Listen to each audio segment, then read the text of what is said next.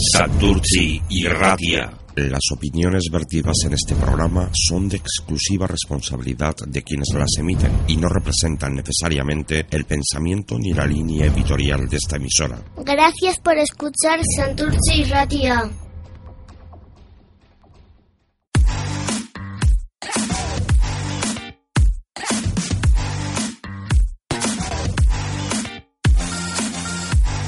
Bienvenido a tu programa sobre Internet y nuevas tecnologías en Santurchi y Ratia. Esto es Aldea Global.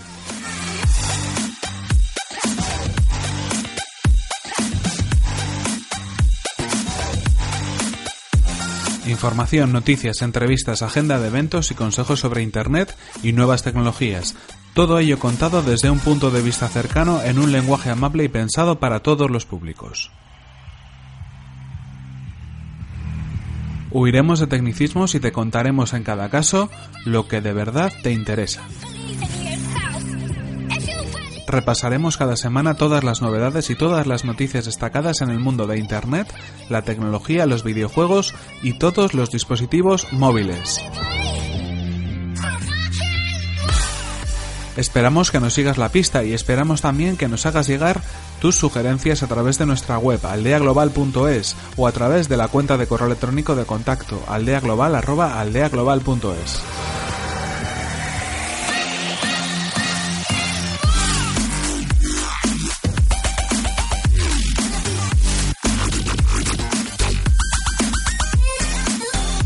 Estás escuchando el trigésimo programa de Aldea Global, programa donde abordaremos todas las novedades sobre Internet y las nuevas tecnologías. Información, noticias y novedades que han tenido lugar durante esta última semana. Estás escuchando Aldea Global. Comenzamos.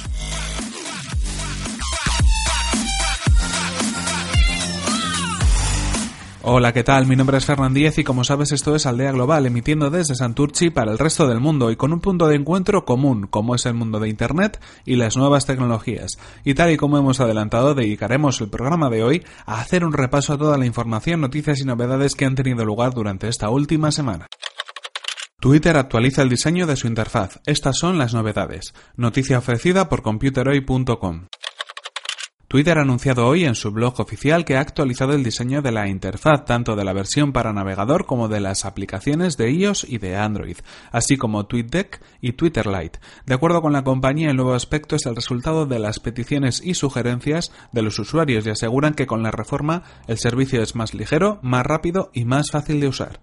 La competencia en las redes sociales es feroz y se ven obligados a estar en constante actualización para ofrecer a los usuarios los servicios y funcionalidades que desean para así garantizar su satisfacción, evitar que migren a otras plataformas y favorecer una actividad lo más frecuente posible.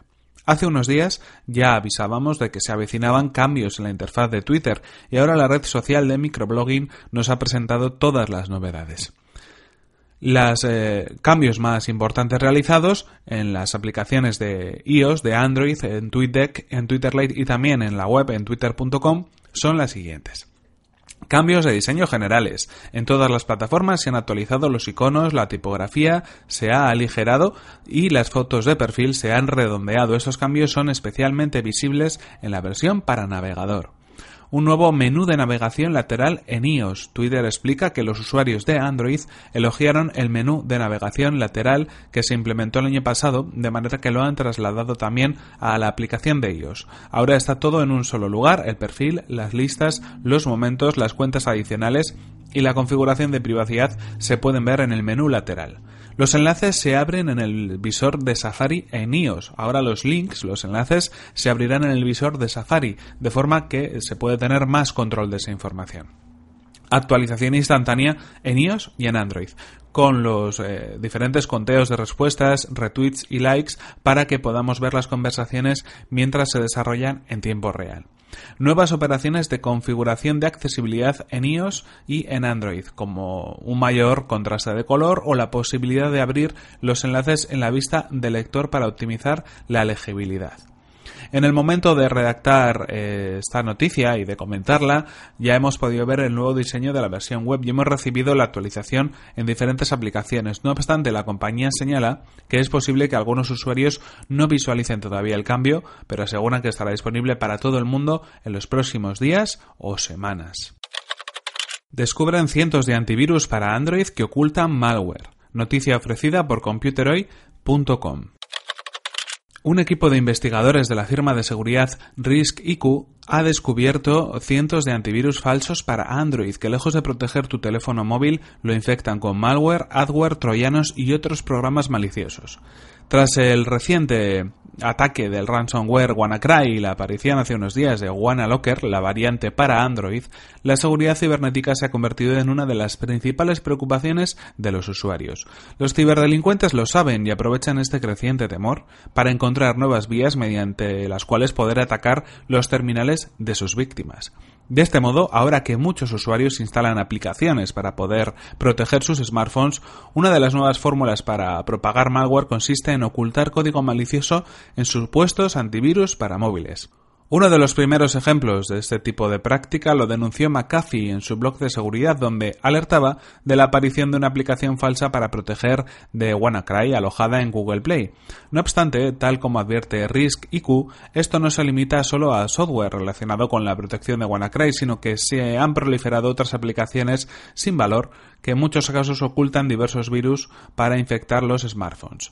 En su informe, los expertos de seguridad señalan que buscando la palabra clave antivirus en Google Play, encontraron un total de 655 aplicaciones que afirmaban ser software de protección. De todas ellas, 131 provocaron detecciones en la lista negra de virus total. Para afinar los resultados, los investigadores restringieron la búsqueda solo a aplicaciones activas y encontraron 508 antivirus para Android de los que 55 desencadenaban detecciones de la lista negra de virus total. Desde RISC y Q señalan que existe la posibilidad de que algunas detecciones sean falsas o falsos positivos, aunque también dicen que no tenemos que olvidar que puede haber otras muchas aplicaciones maliciosas que no se encuentren en la lista negra. Por ello, los expertos recomiendan descargar los antivirus solo de las tiendas oficiales, revisar los permisos solicitados por la aplicación y consultar los comentarios de los usuarios que la han instalado para ver si alertan de comportamientos extraños. Xiaomi va a abrir su primera tienda física en Europa. Noticia ofrecida por computeroy.com. Comprar móviles chinos en España es una experiencia que puede acabar muy bien o muy mal, todo depende del móvil y de la tienda. Eso explica la demanda para que la marca de móviles chinos más popular Xiaomi comience su expansión internacional a Europa. Es una demanda que parece que finalmente será atendida. Según un portal de empleo griego, Xiaomi ya anda buscando personal para su primera tienda física en Europa. Atenas es la ciudad elegida para albergar el primer establecimiento comercial controlado por la compañía, que hasta ahora confía en distribuidores independientes para hacer llegar sus móviles a las tiendas de países como España. Un responsable comercial es el perfil que andan buscando en Grecia. Es necesario que ame la tecnología y los productos Xiaomi, características más que indicativas de cuál va a ser su trabajo. La decisión supone un giro con respecto a la estrategia puramente online seguida hasta ahora, quizás por la crisis de ventas que afronta frente a otras firmas más pujantes como Huawei. De momento no hay confirmación oficial por parte de la marca, aunque el portal GSM Arena afirma que la decisión ya está tomada y además es firme. Antes de desembarcar en mercados más jugosos como puede ser el español, uno de los países con más smartphones han decidido probar suerte en el sureste del continente. Los motivos por los que Xiaomi tendrá en Atenas su primera tienda física en Europa se desconocen, aunque es posible intuirlos. Los lazos económicos entre el gigante asiático y Grecia son muy fuertes, sobre todo a raíz de la crisis de deuda afrontada por el país heleno. No solo gran parte de sus bonos están en manos de China, sino que empresas de ese país poseen infraestructuras clave como puertos o ferrocarriles. De esta forma, quizás la decisión responda a la búsqueda de un entorno más favorable y seguro para los negocios chinos que la búsqueda de ventas directas. Mientras tanto, puedes hacerte con uno de estos móviles desde España a través de los diferentes sitios web online donde ofrecen este servicio. Google hará una copia de tu disco duro en la nube. Noticia ofrecida por computeroy.com. Google ha decidido llevar la copia de seguridad un paso más allá y ha anunciado que pronto podremos utilizar una nueva herramienta de Google Drive que permitirá tener una copia de nuestro disco duro siempre disponible en la nube. En lugar de limitarse a una única carpeta, esta nueva funcionalidad nos permitirá tener todo el contenido de nuestro PC en la nube. Frente a programas como Dropbox que obligan al usuario a copiar previamente el contenido en una carpeta específica, que está, ya está conectada a la nube, lo que Google ha anunciado es una nueva funcionalidad de Google Drive, que a partir del próximo día 28 de junio permitirá a los usuarios de Windows y MacOS, en este caso nada de Linux, tener una copia de seguridad constantemente actualizada de su ordenador. Esta nueva funcionalidad llamada Backup and Sync estará integrada dentro de Google Drive y desde el primer momento nos dará la opción de elegir las carpetas de nuestro PC que queramos tener siempre respaldadas con una copia de seguridad en la nube. De esta forma podremos, por ejemplo, elegir sincronizar nuestro escritorio, nuestra carpeta de documentos y nuestra carpeta de fotografías, de tal modo que cualquier nuevo archivo que peguemos en esas carpetas se subirá también automáticamente a la nube. La sincronización será gratuita y funcionará bajo las mismas restricciones de espacios que hasta ahora Google aplicaba a los ficheros que subíamos a Google Drive. Esto significa que habrá un límite de 15 GB para los usuarios de cuentas gratuitas y si queremos ampliar dicho espacio deberemos pasar por caja mediante alguno de los planes de pago que ofrece la compañía. Tenemos desde 100 gigas por 1,99 dólares al mes hasta 10 teras por 99,99 dólares al mes. El próximo día 28 de junio empezará a distribuirse la actualización de Google Drive que traerá consigo esta nueva función y será entonces cuando conozcamos el funcionamiento exacto de esta nueva modalidad de copias de seguridad en Google. Amazon interesada en la compra de Slack. Noticia ofrecida por tickbit.com. Slack es una de las startups más importantes en el terreno de las herramientas para empresas y la mensajería corporativa, y ahora el gigante del comercio electrónico más grande del mundo, propiedad de Jeff Bezos, está dispuesta a abonar un buen pellizco por hacerse con ella. Slack es un software de colaboración empresarial que cada vez le come más terreno al correo electrónico y que se ha transformado en el referente mundial de la mensajería corporativa sus amplias utilidades y funciones para la gestión corporativa de tareas, que ha provocado que surjan competidores como Microsoft Teams, ha llevado a diversas compañías a interesarse en su compra. Una de ellas es Amazon, la compañía del comercio electrónico más importante del mundo. Según han revelado desde Bloomberg, Slack ha recibido en las últimas semanas diversas ofertas de compra, entre las que se encuentra la del gigante de e-commerce, dispuesto a desembolsar por el servicio de chat corporativo cerca de 9.000 millones de dólares, su actual valoración de mercado, que casi se ha triplicado desde el año pasado. Desde su fundación en 2013, la startup no ha parado de crecer, orientándose a satisfacer las necesidades de compañías cada vez más grandes. Bloomberg ha apuntado que Slack registra en la actualidad 150 millones de dólares de ingresos anuales gracias a sus 1,5 millones de usuarios de pago de los 5 millones de usuarios activos diarios. No es casualidad que por ello hayan salido fuertes rivales como Microsoft Teams, un chat corporativo integrado con otros programas de Office 365 concebido para aquellas compañías que usan habitualmente las soluciones ofimáticas de la empresa de Satya Nadella. Amazon podría basarse en esta compra en uno de los en uno de sus negocios más rentables, los servicios de Amazon Web Services, AWS. Además, Slack ha logrado reunir más de 500 millones de dólares de firmas de capital riesgo y una de sus principales ventajas es que se integra con toda clase de tecnologías. El gobierno asesorará a 500 pymes para su transformación digital. Noticia ofrecida por tickbit.com. El gobierno español brindará asesoramiento a alrededor de 500 pymes para que lleven a cabo su proceso de digitalización. La iniciativa forma parte del programa Activa Industria 4.0. La secretaria general de Industria y de la PYME, Begoña Cristeto, ha anunciado la medida que, prestará asesoramiento y formación especializada a cerca de medio millar de pequeñas y medianas empresas españolas. El nuevo marco estratégico digital tendrá en consideración los nuevos escenarios macroeconómicos y microeconómicos y llevará a cabo un seguimiento de la digitalización y la innovación de la industria, dos de las claves principales a las que se dará prioridad a nivel institucional en esta legislatura. 20 millones de euros para pymes españolas que creen empleo digital es la cifra que se está barajando. Tal y como informan desde el diario Cinco Días, este proyecto para que las pymes de España se digitalicen tendrá lugar en todas las comunidades autónomas menos en Cataluña, que ha rechazado la iniciativa. A lo largo del presente mes de junio se concretarán y completarán los pertinentes convenios con cada una de ellas para poder comenzar el programa de transformación digital. Esta iniciativa, concebida para que en torno a 500 pequeñas y medianas empresas se digitalicen, tendrá un coste de asesoramiento de unos 10.000 euros, a financiar en tres vías, empresas, comunidades autónomas y administración, por lo que el montante total del programa le costará a las arcas públicas aproximadamente 1,5 millones de euros. Por otra parte, cuando la empresa conozca su hoja de ruta, podrá acudir al programa de financiación que el año pasado tuvo una dotación de 97 millones de euros, concedida a 21 empresas por valor de 7,6 millones. Cristeto ha afirmado que este ejercicio podría ampliarse la financiación, ya que el año pasado la situación fue más difícil debido a la situación de interinidad del gobierno. La convocatoria de este programa de financiación se lanzará a finales de junio con una dotación de 100 millones de euros si finalmente se aprueban los presupuestos. Todas las claves para detectar bulos en WhatsApp. Noticia ofrecida por tickbit.com.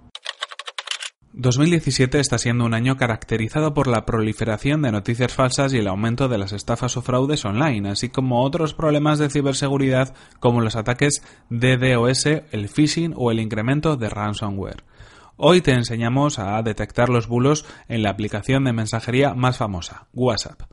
Existen numerosos fraudes online en la actualidad y uno de los factores que más potencian que las noticias falsas y bulos se propaguen como la pólvora es la viralidad que alcanzan rápidamente gracias al potencial de las redes sociales y aplicaciones de mensajería instantánea.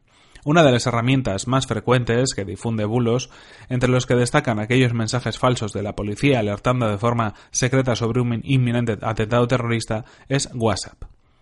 Desde Panda Security quieren proporcionarnos claves para detectar estos bulos, cuya efectividad eh, reside en hacernos creer que la información es secreta y que los supuestos emisores de los mensajes no quieren que se sepa lo que contienen tendemos a creer de forma casi automática todo aquello que comienza con frases como te lo digo a ti pero no se lo cuentes a nadie, esto me lo ha dicho alguien muy cercano al problema pero es alto secreto. Apunta Hervé Lambert, Retail Global Consumer Operations Manager de la compañía especializada en ciberseguridad. No solamente de falsas alertas contra el periodismo viven los bulos, sino que los hay de toda clase, alertando de enfermedades producidas por determinadas marcas o productos, lanzando mensajes supersticiosos o difundiendo hechos que no han sucedido. Casi todos contienen una porción de información real para hacer el contenido más creíble. A continuación damos algunas claves para detectarlos que ofrece Panda Security.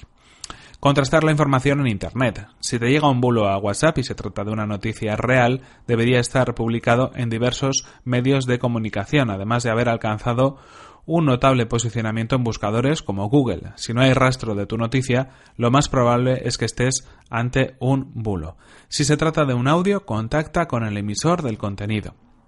El formato audio está ganando popularidad en la materia de noticias o difusiones falsas por WhatsApp.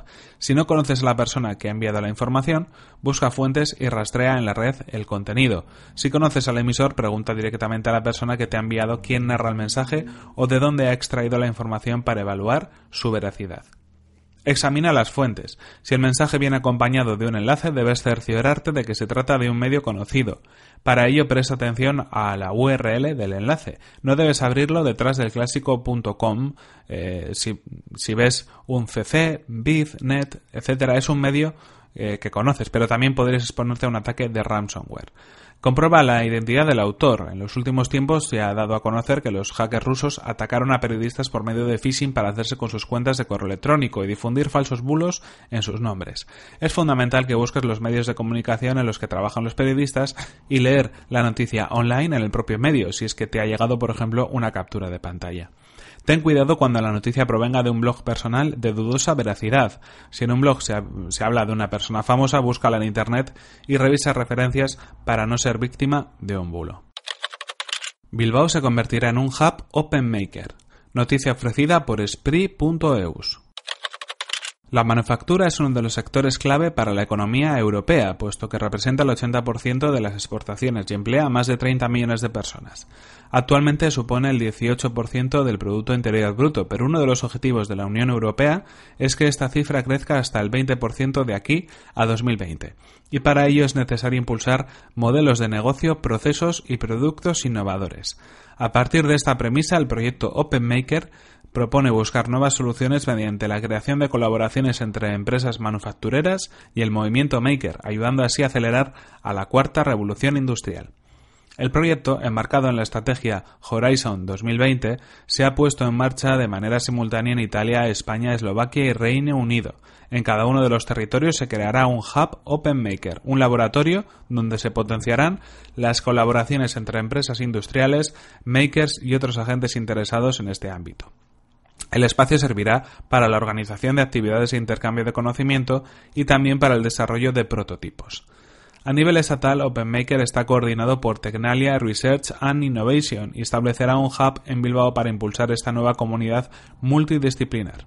El espacio ofrecerá a makers y empresas la oportunidad de testear ideas y para ello se realizará un proceso de selección de pilotos. Los cinco mejor valorados obtendrán 20.000 euros cada uno para desarrollar su proyecto. Además, el espacio también acogerá seminarios, jornadas y talleres dirigidos a compartir conocimientos y generar lazos de colaboración entre agentes locales. Con el objetivo de dar a conocer el proyecto a toda la comunidad interesada el próximo 28 de junio, se celebrará la presentación en Bilbao.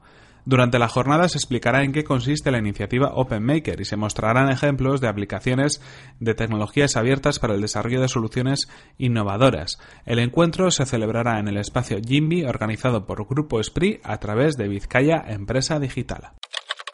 Open Awards premia a Viajes Eroski y Iron Tech. Noticia ofrecida por Spree.eus. Traveler, la división de servicios corporativos de Eroski Viajes, ha llevado a cabo una renovación integral mediante un proyecto de transformación digital. El proceso, que se inició en agosto del año pasado, ha sido realizado por la empresa de ingeniería informática vasca Irontech y ha supuesto la digitalización total de la compañía, incluyendo tanto el trabajo interno como la captación y atención al cliente. A través de este proyecto, Traveler se ha convertido en la primera empresa del sector en eliminar completamente el papel.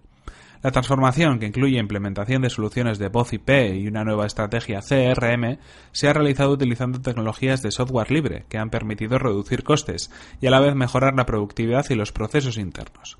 En la última edición de Open Awards, el proyecto de viajes Eroski y Irontech obtuvo el premio a la mejor transformación digital en gran empresa. Estos galardones están dirigidos a reconocer los mejores proyectos e iniciativas basadas en las tecnologías abiertas y se celebran en el marco de la feria y congreso Open Expo, que anualmente reúne a las principales empresas y profesionales ligados al ámbito de software libre y la economía Open.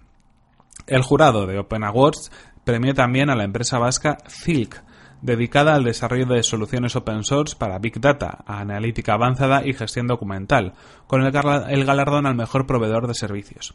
Por otro lado, la compañía guipuzcoana TwoMaker recibió la mención especial Open Source en Educación y Servicios Sociales.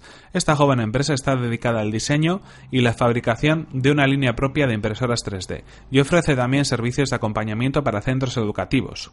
El resto de galardones Open Awards fueron para Cibicity como mejor caso de éxito, EduPills al proyecto innovador, Whitebird Solutions a la mejor solución cloud y Scratch School como mejor startup. El premio a la mejor comunidad tecnológica fue para Open Source Weekends y finalmente Escalera consiguió el galardón al mejor blog. Y con esto terminamos esta edición de Aldea Global, el programa sobre Internet y nuevas tecnologías de Santurchi y Ratia. Esperamos que nos sigas la pista y que estés al tanto de los nuevos programas que están por venir. Y esperamos también que nos hagas llegar tus sugerencias a través de nuestra web, aldeaglobal.es o a través de la cuenta de correo electrónico aldeaglobal.es.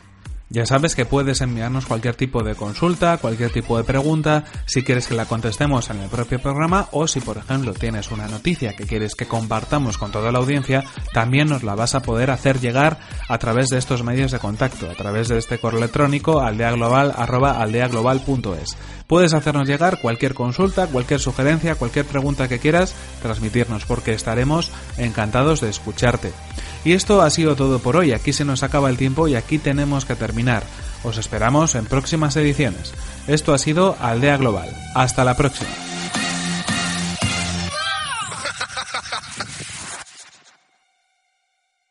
Santurci y Radia. Las opiniones vertidas en este programa son de exclusiva responsabilidad de quienes las emiten y no representan necesariamente el pensamiento ni la línea editorial de esta emisora. Gracias por escuchar Santurce y Ratia.